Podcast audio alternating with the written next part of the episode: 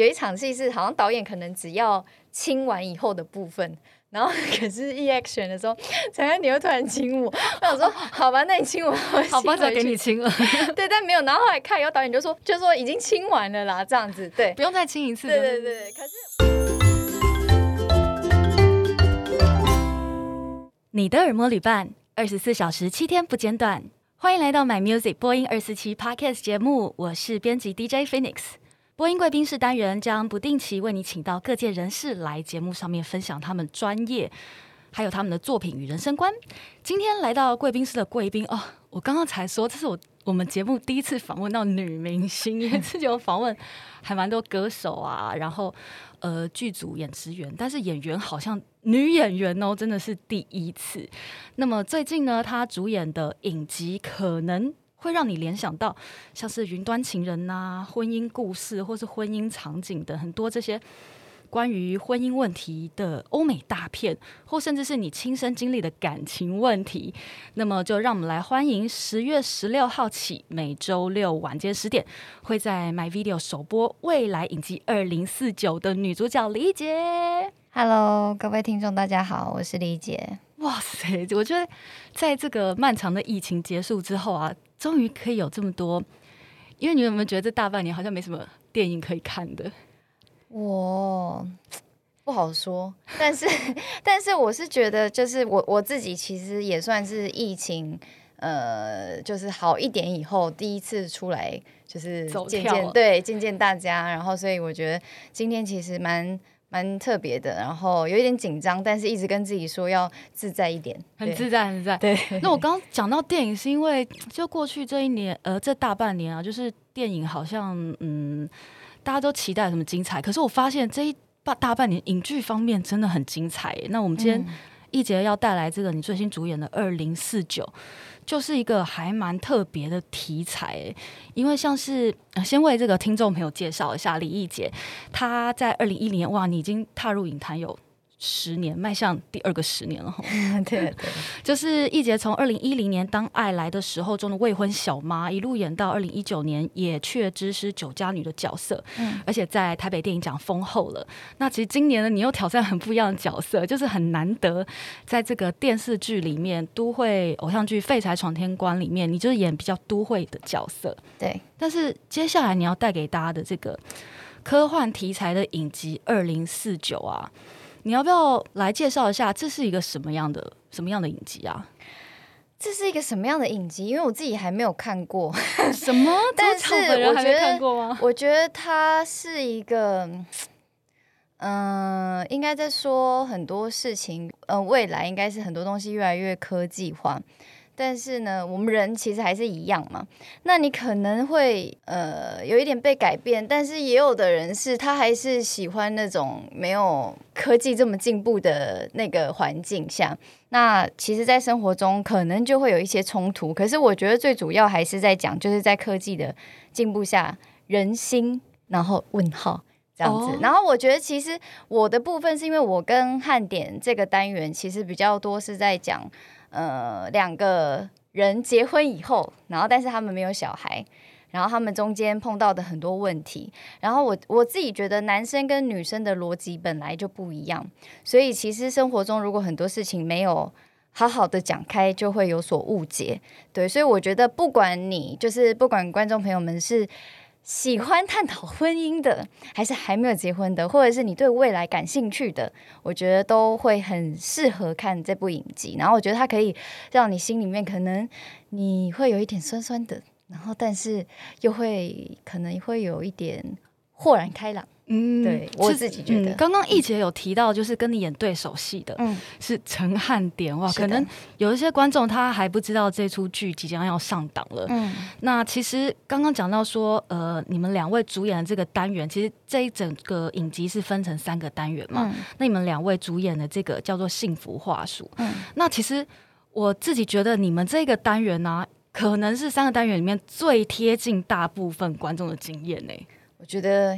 有可能，对啊，因为他就是在讲两性，然后在讲婚姻，踏入婚姻的两个人，但是没有小孩。对，所以你觉得有没有小孩是这个故事很关键的一个点吗？我觉得他完全没有说出这个点，但是我觉得他背后的潜台词跟他背后暗藏的意义其实是有的。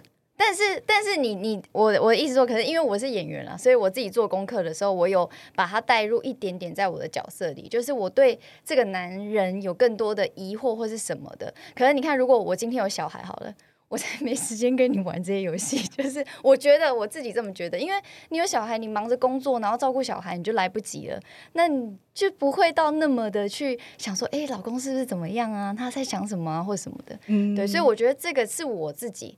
但是观众看到的东西，我觉得也是以观众为主，对啊，嗯嗯，那就是回到这出剧啊，所以你和汉典是饰演一对背景在二零四九，然后没有小孩的夫妻，是的，那他们发生什么事？这可以讲吗？他们发生什么事？我觉得就是不外乎就是这个女生觉得她好像一直在关心老公。哦，我的职业是一个那个旅游虚拟旅游设计师，这件事情也很酷哦，就是伪伪旅行吗？对对对，我而且我其实因为这次疫情啊，我就突然想到这个角色，然后想说，哎，如果现在真的有这个 虚拟旅游设计的东西，就太酷，就是它是你只要带上一个装置，然后你就可以选择你要到哪个地方玩，国外。然后去那边玩啊，去那边感受他们的文化。然后我在戏里面是有去一个，就是越南吧，嗯、就是在那边跳舞啊等等之类的。哦，所以我有看到那个片段，在跳舞，所以其实你神游到越南。对对对对对。那顾客就是他神游的时候，他他是睡着了吗？还是？其实他是对，他是佩戴装置的，所以你也没有睡着，你只是哦，有一点像是我现在在跟你对话嘛。然后可是我我们带上了东西，但是我们人还是在动的，嗯嗯，对。然后只是我们哦，像 VR 那样啦。哦，对对对对。但是他不用真的出出出去到国外，他就他也会有体感吗？会会会会有。对，就是你所有的感觉。那当然，嗯，会不会有？我觉得也是看观众自己感觉有没有吧。对啊，嗯。嗯，但是设定上就是说，易杰的角色他本身连职业其实都是非常未来化的。没错。那所以饰演你先生的陈汉典，他。他看起来，我我觉得他的扮相真的，就你们两位的扮相都有惊艳我哎，因为之前易姐就比较多直发嘛，嗯、这是很难得看你烫个微卷的这样，就是超像一个那个贵宾犬啊！哎，那是那是你真的头发吗？对啊，那是我的头发。OK，对，我也觉得蛮酷的，因为嗯、呃，应该说，如果有有的人会觉得说，哦，我们拍戏就是女明星或女演员吧，就是这样分别。但我比较，我比较觉得我自己是一个女演员，因为。明星，你可能会觉得哦，我的是一个呃，可能品牌嘛，然后我觉得我怎么样漂亮或是什么。可是我觉得以演员的身份来说，应该是让自己的角色有多变性，所以我不会觉得怎么样才是最适合我的。因为当你是那个角色的时候，任何发型、任何的装扮都是最适合你的。嗯嗯嗯，对对对，对。那所以陈汉典他是演一个小说家，没有错吧？哦，很像，很像，很像。因为这部其实。已经拍很久之前，可是因为它有太多的技术性上的东西，该不会是什么二零一九就拍完了吧？没有啦，哎、欸，差不多。对，因为我那个时候想说，为什么一定要设定是二零四九呢？嗯、现在刚好过二十八年，不过我们都会想说三十年后，哦，想说哎、欸，会不会是当时设定剧本就是往后再推三十这样？了解。哇，所以已经拍这么久了。对啊，所以我自己也是很期待，然后最近也是一直在。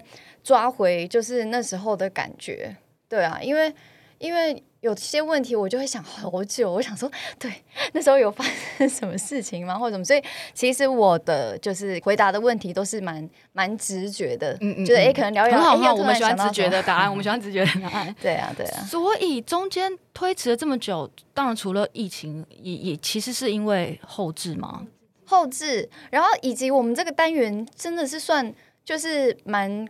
可爱就是应该说蛮特别的原因是我们本来要去越南拍，然后那时候刚好第一波疫情来，就是前年初吗？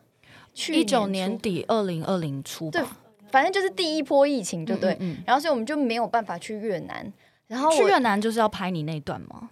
呃，最后应该说，呃，假如说呃一个单元，我们单元有六集嘛，对不对？然后应该是。第五集的一半到第六集都要去越南，嗯嗯，对，所以我们等于是拍了，然后就没办法去了。然后我觉得，我觉得其实整个就是制作团队、编剧他们都非常辛苦，因为他们就，我们就要想 B plan 这样。对。所以后来呢，就改在台湾的南投的那个清境农场那边，嗯嗯，然后就整个都就是，可是我觉得很酷诶，是因为他们有用一些手法，所以让你最后就算没去越南也没有关系。可是我觉得我只能说就是很大家都很厉害。然后我觉得这个地方就是我比较辛苦的原因，是因为我原本没有那么多台词，呃，因为我去越南就是那个越南的地陪会会讲嘛，就是会讲一些越南的历史或什么的。然后因为我。自己个人很讨厌讲一些就是很 就历历史就是要背，背的东西，对，然后所以就变成说我要介绍清境农场，就变成我是导游啊。反正这这个部分大家看就知道。嗯嗯，然后我就觉得哇，真的是太奇妙了，就是可以这样子转换，然后只是就是变成我那时候我压力比较大，而且我那时候拍这部戏，因为它有很多很有难度的地方，所以我记得我那时候拍的时候还就是我拍一拍，就是我好像是。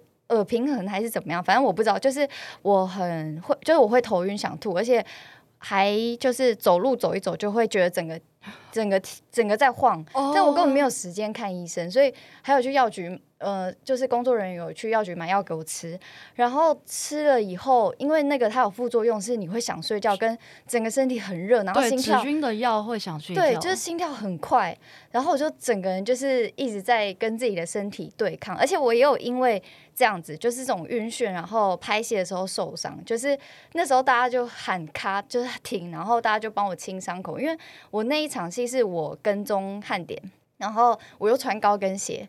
然后我就我就跟踪他，然后就跑跑跑，然后躲躲躲，然后刚好要穿高跟鞋往后退走的时候，我就直接摔摔倒，就突然有晕眩感。对对对对对，就其实我已经盯不住了，然后我就天哪就摔下去，然后因为刚好穿裙子，然后那个石头是柏油路，就公园的那种地板，直接扑街这样子。对，然后那个伤口到现在都还有一点疤，就是那时候是真的还还蛮严重，然后大家就说那怎么办？因为很大，在膝盖那边，就是怕不联系，然后就觉得啊，为什么一个因为。而且我觉得，通常很多时候你身体会不舒服，真的是心理影响身体。因为我拍这部戏的时候，其实压力真的是还还蛮大的。是因为这出剧它有一些后置或什么？呃，因为我科幻的部分，我们在里面有带 stable，那 stable 也是一个，欸、为听众解释一下 stable 是什么？，stable 呢就是 S T A，反正它的它的就是说，你我带上这个装置，然后我就可以知道你心里面在想什么。然后 stable 呢就会，我我我不知道，不确定到时候播出界面会在哪里，可是它就是会跑出一个东西，可是只有你看得到，对，呃，对方看不到，哦、然后他就会跑出来说他现在的可能心情是怎么样，然后你要讲什么话。所以会建议你要讲什么话？对，所以你要背两个台词。我好需要这个东西哦。就一个是你心里面跟这个角色想讲的东西，然后一个是上面文绉绉的字句。哦。对，可是因为它是文绉绉的字句，所以你就没有办法用。哦，反正我觉得那时候我真的快人格分裂，因为。不可能，工作人员不可能有拿大字报给你看嘛，所以你这些东西都是要自己背起来的。嗯，嗯嗯。然后其实很多就是，而且很多场我跟汉典都是你来我往，你来我往，然后是吵架吗？就是有有吵架，有沟通，然后有想要去想要抑制这个吵架的发生，就是很多。所以那时候我就觉得天呐，就是对我来说，我就觉得我真的是很压力很大。我觉得这是只有这个专业演员才会有的困扰。也对我们普通人来说，就是把那个界面上面他写的字就是背下来就对。但是你会，就是你的角色会要去处理说你的心情，但是你要去可能讲出违背你自己内心真正感觉的那个。而且他还要就是你讲，就是你看着他讲，然后讲一讲以后，你又心里面的那个声音又出来，所以你又要又要去打乱这边的节奏。可是可能打乱以后又要被这个拉回来，就都是自己在那边分饰的。所以我觉得。这个单元幸福话术在二零四九里面是一个很重要的存在，是因为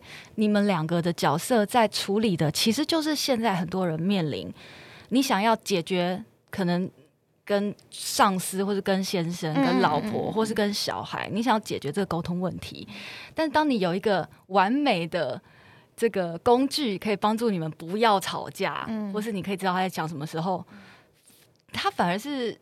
跟你自己内心真的感觉对抗，嗯，你你觉得这个东西如果是让你有高度同理心，同理对方在想什么，可是对使用的这个人自己的冲击是，你觉得你你自己会用这个东西吗？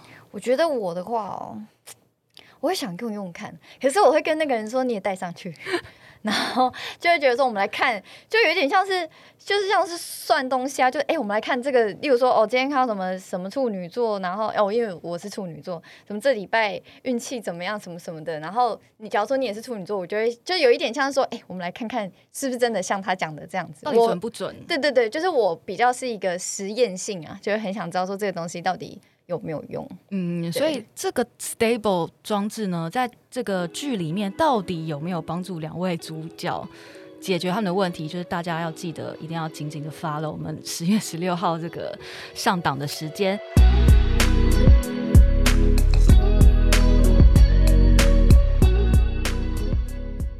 那就是很很好奇，你和陈汉典共演的这一段时间啊，你们两人。的默契和对彼此的印象是什么？因为你刚刚有说到他是演一个小说家，嗯、然后他的扮相就跟我们大家平常认识的真的很不一样。嗯、那你们两个定妆的时候就呃，或你们有什么彩排或什么定妆的过程？有没有见面？就是还没有拍之前就有见，就是见面，好像两两两次吧，两三次吧。可是我觉得其实我那时候对他的印象就是。我觉得他很好笑，可是他好笑的时候不是他在节目上搞笑的时候，是他很认真在讲跟导演讲话的时的时候，我就觉得很好笑。突然震惊起来的时候，反而有种反差，是不是？对。然后，而且我我觉得汉典他就是，虽然他大我很多岁，可是我们那时候是讲好就不要在那边割啊什么的，所以我就都直接叫他汉典嘛。然后就是我觉得他他真的是不搞笑的时候，然后很好笑，然后他是一个很。非常非常认真的人，对，所以我其实蛮蛮欣赏他的。然后一直到我们有一种，我们其实好像没有特别培养默契的原因，是因为我们好像第一次见面的时候，衣服的颜色就穿的一样。你说你们两人的私服，对，就是哎，怎么都都穿的风格？对对对，就觉得哎，然后然后我还第二次见面是我差一点拿错手机，因为我手机的手机壳是蓝色的，深蓝色，然后他的也是。这个夫妻的情感就是在戏外就开始，就是好像就是有一种莫名其妙的默契，然后对，然后再来是说，我觉得我们拍戏呃一起相处的过程跟演戏的过程都对我来说是都是非常舒服的原因，是因为我觉得可能我们两个都是一个很很有同理心的人，然后我们愿意去理解对方。对，我觉得这一点就非常重要。然后当可以就是，所以在我们一起演戏的时候，状态都是很舒服。然后有什么想调整的，或是觉得哎怎么样会不会比较好的？部分我觉得都相处起来跟演起戏来都非常的自在。然后我觉得如果我是我是我是观众的话，嗯嗯，我就会很想看我们两个人的组合。因为包括我现在自己也很期待播出的原因是，我觉得汉典好像给大家的印象都是可能比较综艺，然后比较搞笑。然后大家对我可能就是，如果是以前看我一些呃。电影作品的人可能也会觉得我好像是比较属于就是比较艺术那挂的，可能你看就是好像被分类为艺术，然后跟很商业的人然后结合起来，我就觉得这是一件很酷的事情。然后我也很想看说我们一起拉到一个平衡的时候是什么感觉。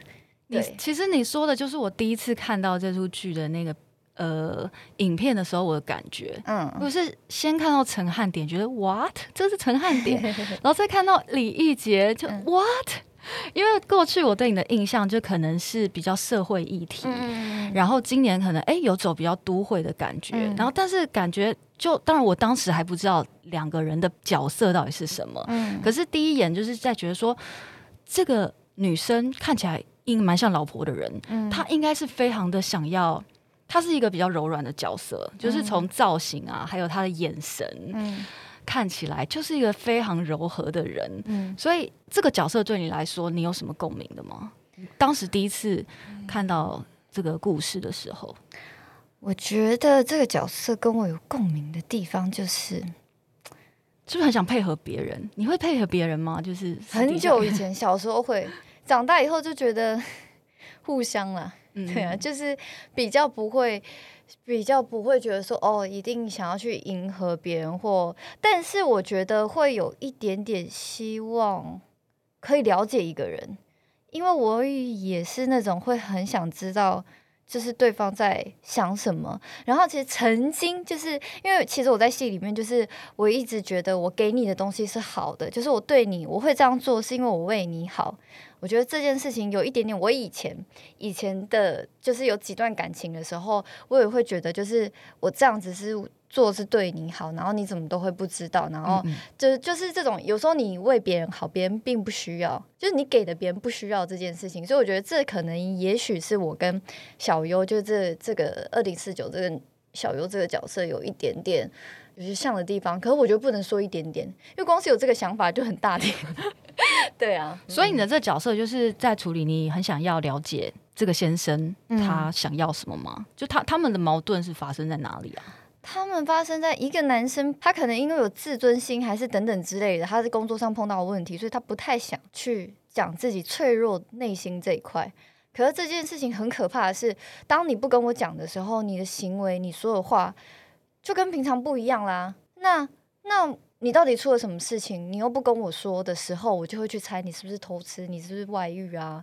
然后你是不是什么秘密我不知道啊？那可是夫妻之间怎么可以有秘密呢？就是那种得理不饶人，打破砂锅问到底这样子。可是其实我觉得都有一些好意，例如说汉典部分，他可能就是希望他觉得这么脆弱的地方，或是我不好的地方，我自己慢慢修复。那你给我一点时间。可是我的部分是你到底发生什么事情，我也想帮你。因为如果你不说的话，我就只能看你自己一个人这么不舒服，然后我觉得我们生活也不会开心。所以，我希望我们大家都可以坦荡的面对彼此的时候，我居然用了 stable。哎、欸，我觉得，我觉得这个单元真的男男女女都要看呢、欸。对啊，这个就是市面上的红男绿女，就是 always 发生的事情啊。就女生问男生：“你还好吗？怎么了？”这就男男方一定都会说：“没事啊，没有啊。”对啊，就到底你要脸你看起来就是有事，就像就像有时候男生跟女生相处，然后男生觉得女生生气，然后女生说：“没有啊。”就女生也会啊，对，对，女生也会，就是觉得哦，没有啊，这到底没有什么，就讲啊，对不对？可是讲了有可能会引发争执，嗯嗯，对。所以就是剧中这个试图想要解决问题，就带上了这个。所谓 stable 的读心装置，没错，反而是让事情更乱了，是不是？我觉得让事情更乱，还是有解决的事情，就是要让观众去自己去品尝、发掘。没错，那就是拍摄期间啊，刚刚易杰有提到说，你这个因为你自己呃晕眩的这个毛病啊，嗯、呃，在拍摄、哦，而且我以前从来没有这样过，中间跌倒了，对。哎，那现在好了吗？现在好了，关心一下。对啊，我是我身体复原能力很强，可是当下真的很痛哎，当下就觉得，而且那时候他们帮我换人工皮，就是因为它会一直有那个东西分泌出来，然后那个、嗯、对对，反正就很痛。然后可是我觉得我我其实我是一个会不希望带麻烦给别人的人，所以那时候他们还要帮我盖啊什么的，因为就不联系啊，就哎。嗯小优怎么突然受伤了？突然膝盖有一个大洞。对啊，对啊，对啊。那就是除此之外，你印象中还有什么呃印象深刻的某一场戏，或者是呃无论是前置或是拍摄期间，有没有让你印其他印象也蛮深刻的事情发生？印象深刻，我知道印象深刻是好像我跟陈汉陈汉典其实没有，我我必须说每一场戏我都觉得很期待。反正我我比较想觉得有一场，就是应该说蛮好笑白痴的地方是，有一场戏是好像导演可能只要亲完以后的部分，然后 可是 E action 的时候，陈安你又突然亲我，我想说好吧，那你亲我，好吧，再给你亲了，对，但没有，然后后来看以后导演就说。我没有，就是他说，就说已经亲完了啦，这样子，对，不用再亲一次。对对对，可是我觉得，嗯、呃，我那时候拍戏我也很开心的原因是那时候的状态是，好像就就好像真的觉得是老夫老妻，也不是，就是夫妻嘛，所以也不会特别觉得怎么样。嗯嗯嗯。然后我觉得就是拍这部戏，其实哦，我不要讲印象深刻的一场戏好，我讲印象深刻的陈汉典好了，就是我们跟他。拍戏很好的，就是一个礼拜他至少请三次饮料。哦，这个好，这个好，这个好。对，然后饮料很好喝，然后大家都喝得很爽，所以我觉得这也是我对于这个人很印象深刻的。所以我就觉得他是一个，嗯、呃，会会照顾到大家，然后也也就是对大家很很大方的一个一个汉典。这样子，一个哥哥这样，对，一个哥哥。因为拍摄期间也是充满了欢乐啊。对啊，那就是因为易杰，你出就是一路上从电影，然后最近也开始都演电视剧，嗯，然后也你也接触过很多不一样的题材。嗯，你觉得这些不一样的题材和拍摄的作息和规格，对你来说不同的挑战各是什么？嗯，你比较喜欢？我觉得还是电视剧。我觉得先我先站在观众的立场想好了。我如果讲的太太深奥，他们应该听不懂。可是我只能说，就是它有一点像是你要一直转换不同的角色。例如说，你可能要突然今天我要去当爸爸妈妈的女儿，然后明天我要当小孩子的妈妈，然后后天 不是就是你可能要一直变换，就是你的角色跟面相，然后或者是你要你要当就是你。你老公的老婆，就是我觉得是一个一直在转换。然后我觉得，如果以观众朋友立场，你就这样想就好了。然后可是如果要深入一点点聊的话，我觉得以写实电影来说，就是因为它是一个你很近这个角色的嘛，所以很多东西你要角色的心达到最开，然后一直去理解现在。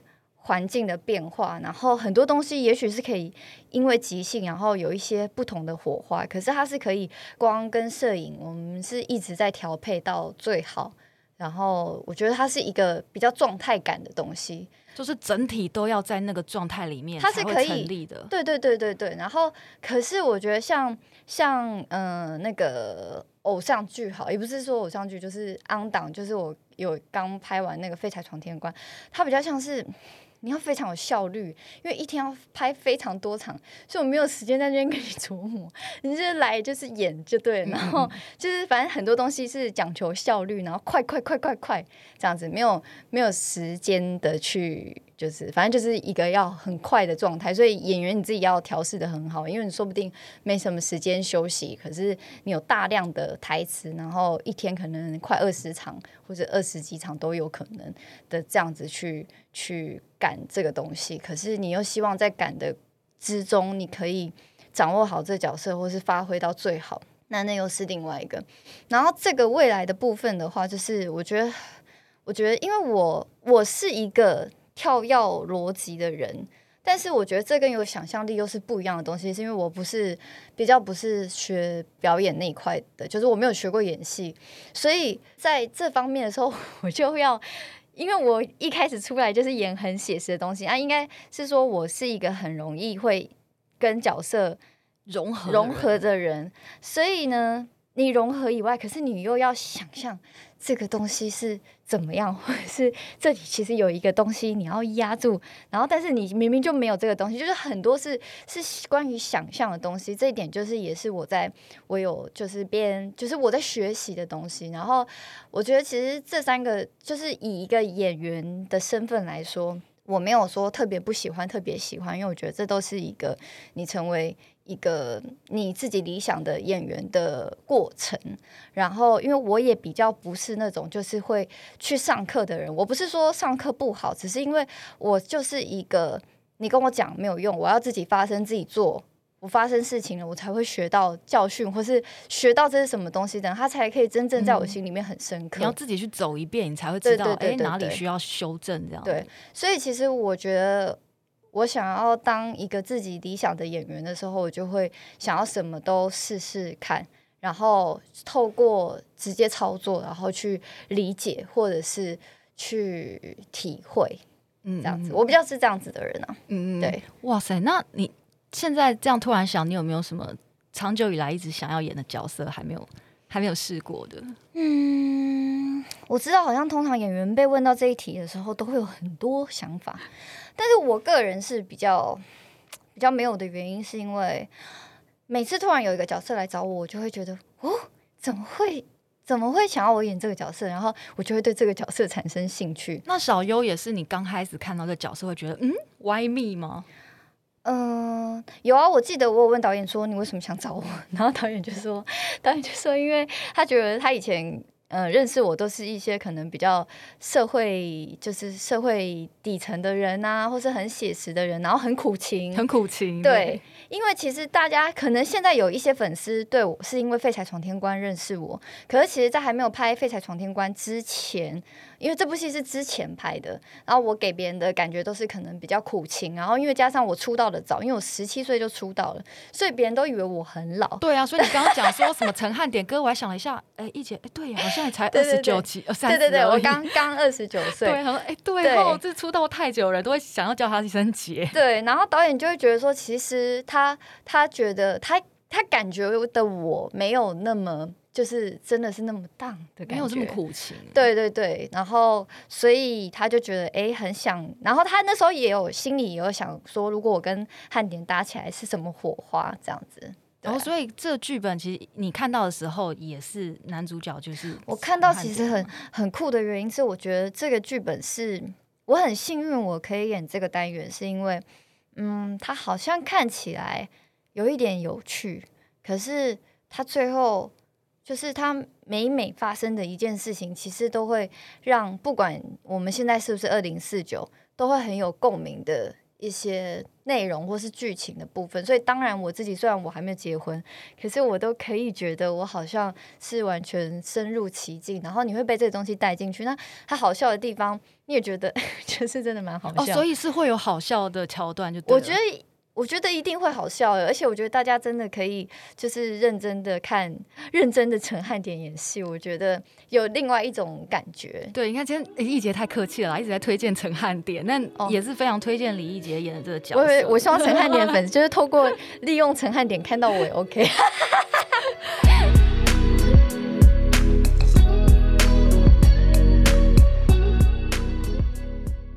我们今天这个 My Music 播音二四七的 Podcast 节目呢，我们今天介绍的是二零四九这一部科幻剧，然后请到的是当中这个幸福话术的女主角李一杰来到我们现场。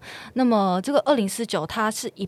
部每一集有二十分钟，共十八集的影集。嗯，那全剧分成三个单元，除了我们刚刚一直聊的这个幸福话术之外，还有其他两个故事呢，也都是从女性的视角来探讨二十八年后的科技社会之下，我们怎么去应对婚姻啊、亲子或沟通的困境。很多人就说这是台版的黑镜啦。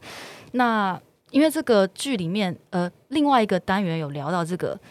算命和大数据，所以我也很好奇，易姐，你是一个相信算命的人吗？我觉得我很矛盾呢，我不会不相信，但是我希望自己不要相信。我也是。对啊，因为因为这可是自己跟我个性有问题，我就不希望，例如说别人不看好我，别人不看我，为什么突然讲出这句话，或者是别人觉得你应该就是怎么样怎么样啦的时候，我就会觉得随便你们怎么想，反正我就做我自己想做，然后尽管。我后面可能我一一验证了别人的话，那我觉得没关系，因为我自己就是至少我自己靠我自己亲身去验证，我也不需要别人在那边就是对，所以因为而且我觉得我其实很怕大数据或是算命，就是就是其实我两个宁愿都不相信，可是我觉得矛盾的地方是我内心其实都会有一点点想说啊，会不会这就是当时的谁谁谁说了什么什么，会不会我就是哪一类的人或什么？对啊。但我我会尽量去，就是去不想去理解他这样子。嗯，所以你其实不想要自己被决定啦，对，不想要自己被左右。可是通常我会有这种心态的人，就代表因为你某部分是非常相信的，对不对？欸、我，我等一下，我听过非常多处女座人都有这样的想法、欸，真的、哦，就是其实蛮反骨的，可是又会担心，就想要知道，对、啊，就觉得绝对不会，我一定会走出我自己的路。但我是真的没有去，就是去算命过，完全没有吗？完全没有。可是好像。好像我很久之前有一个朋友拉着我去算命，然后对，但是我我还是不相信，因为他一直说什么会找到一个什么属龙的人结婚，我也没有找到那个属龙的人结婚，还没到，还没到，还年轻，还年轻，对啊，所以我就没有了，就是觉得嗯，就听听就好。那易杰有没有什么话想要对二零四九？我算了一下，当到时候你已经五十几岁，快六十了，嗯，嗯，你以后你有什么话想要对那个时候的你说？如果到时候是一个有 stable 的世界。嗯，我觉得，我觉得也也想跟大家讲，就是我觉得这句话我昨天在家里想很久，可是我觉得讲出来有点恶心，但是我真的很认真的想说，就是就是科技就是一直在进步啊，但是其实我觉得最重要的是人跟人之间的心是有温度的。对，就这样。你看，我昨天想了那么久，就想到这句话。所以这这这个重点在剧里面会会演出来吧？我觉得在剧里面，然后当然是还是要靠我们每个人自己的经历去体会。嗯，你你自己最近有没有因为科技之类的有什么呃感触啊？我就是科技白痴，所以你知道要我演小优这角色很难，是因为哎，他是一个虚拟的旅游设计师，可是我真的是。一个，例如说电脑，我就是 每次教一教，然后就会忘记，然后都会问旁边说：“诶，这个是怎么用啊？”就是那种很简单的。我是一个科技白痴，然后手机，像我也是近期才开始会用一些什么限时动态啊，什么什么。哇！就是我之前是很不会用这种东西的。我以为三十岁以下的人都都可以信手拈来，不是？太好了，我不，我我不孤单。我就是一个 很活在以前的人呢。对啊，就是会觉得。不知道，我觉得其实真的现在大环境很多东西都在改变，也因为科技。然后，例如说以前大家都很常看电视啊，然后现在是在看网络的东西啊，就是看网络的剧啊或什么，就是怎么说呢？我觉得很多东西都都在改变。但是我自己啊，我自己是比较。就是一种好像有一定要改变，然后可是又不太会用，那那还是保持原来这样子吗？就其实我觉得我自己生活中也会有有一些矛盾呢，对啊，就是我也是很很大方的分享给大家，也不是像大家觉得说哦，你好像很清楚知道自己要做什么，其实我觉得也也不是那样子的。哎、欸，那你有因为这样子被周边的亲朋好友说，哎、欸，你可不可以跟上时代吗？或者大家比较难联络到你之类的？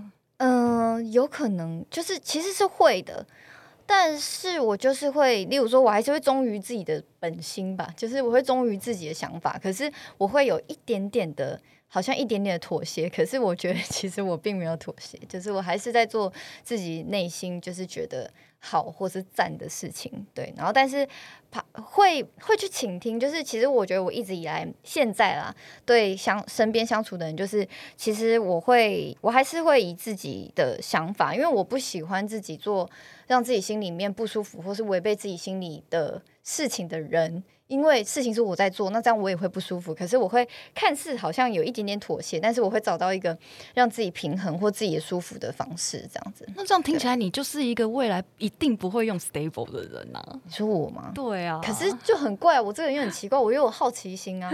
我希望就是我不会自己去买 stable 啊，可是我例如说朋友有，然后赶紧来用用看。哎、欸，这个东西听上去，不知道可不可以读 动动物的动物的心？我觉得如果哦，是不是可以开发一个？你说你读家里毛小孩的那个哦。是超好用的，或者读小 baby 什么的，嗯、好像会还蛮酷的。对啊。